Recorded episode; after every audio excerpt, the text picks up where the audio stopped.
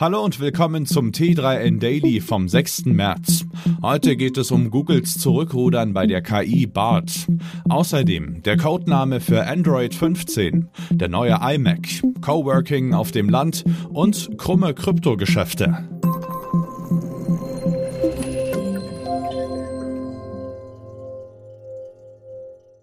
Eigentlich hatte Alphabet-Konzernchef Sundar Pichai angekündigt, dass Googles KI BART fester Bestandteil der Suchfunktion werden sollte. Dieses Vorhaben wurde jetzt aber zurückgezogen. Offenbar waren die Pläne zu ehrgeizig, weil man möglichst schnell ein hauseigenes Konkurrenzprodukt zu ChatGPT von Microsoft und seine Integration in die Suchmaschine Bing haben wollte. Jetzt haben sich sogar MitarbeiterInnen bei Google gegen BARTs Übernahme der Suchfunktion ausgesprochen, nachdem die KI sich diverse Fehler erlaubt hatte. Offenbar kann das Programm zwar gut Texte erstellen, beim Überprüfen von Fakten hat es aber noch große Schwierigkeiten. Google will die Pläne jetzt vorerst auf Eis legen und Barts Suchfunktion erst intern testen, um sie dann künftig als zusätzlichen Tab im Suchmaschinenfenster anzubieten.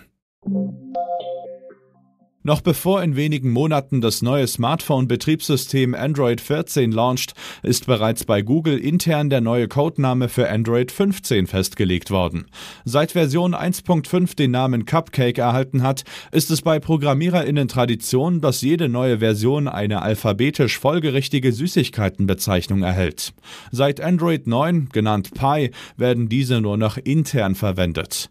Nach der 14er Bezeichnung Upside Down Cake heißt Android 15 nun Vanilla Ice Cream. Allerdings arbeitet Google laut ExpertInnen noch nicht wirklich an dem neuen Betriebssystem. Mit der Veröffentlichung einer neuen Version blieben nur immer schon Funktionen und Ideen übrig, die es vielleicht in die nachfolgende schaffen könnten. Mehr ist allerdings nicht bekannt. Fest steht, Android 14 wird erstmals nativ Satellitenkommunikation unterstützen. Endlich ist es soweit. Voraussichtlich im Oktober 2023 bringt Apple eine neue, verbesserte Version des iMac auf den Markt. Die Größe des All-in-One-Rechners soll weiterhin bei 24 Zoll bleiben und wie beim Vorgänger aus dem Jahr 2021 sind die flach designten Bildschirme wohl in vielen Farben erhältlich. Besonders ist vor allem, dass der iMac den heiß ersehnten, äußerst leistungsstarken M3-Chip enthalten wird.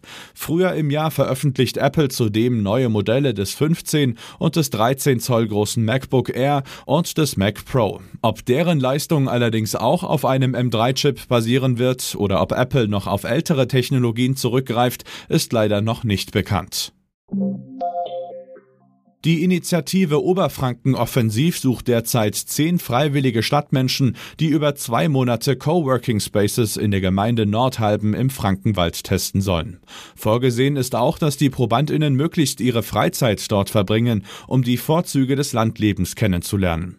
Ziel ist es, Menschen mit flexiblen Bürojobs, die von überall aus arbeiten können, Lebensräume fernab der Stadt als attraktive Alternative schmackhaft zu machen. Nordhalben ist mit schnellem Glasfaser-Internet ausgestattet, was ein problemloses Remote-Arbeiten ermöglicht. Die neuen Arbeitsmodelle nach der Pandemie könnten für einwohnerschwache Gebiete eine große Chance darstellen, da sie gegenüber der Stadt viele Vorteile wie niedrige Mieten, gute Kinderbetreuung und Naturnähe aufweisen.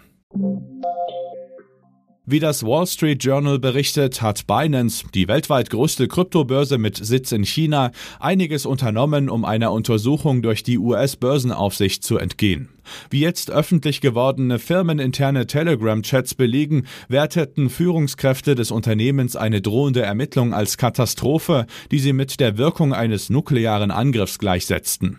Um der Untersuchung zu entgehen, wurde zum Beispiel 2019 die US-Tochterfirma Binance.us gegründet, die von der chinesischen Mutter ablenken sollte.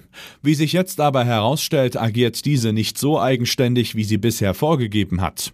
Sie teilt sich stellenweise Personal und und Finanzen mit Binance.com. Außerdem haben die Softwareentwicklerinnen in Shanghai wohl Zugriff auf die Daten der US-Kundinnen. Die Börsenaufsicht hat 2022 eine Ermittlung eingeleitet, nachdem 400 Millionen US-Dollar auf verdächtige Weise im Unternehmen verschoben worden sind. Das war's auch schon wieder mit dem T3N Daily für heute. Noch viel mehr zu allen Aspekten des digitalen Lebens, des Arbeitslebens und der Zukunft findest du rund um die Uhr auf t3n.de.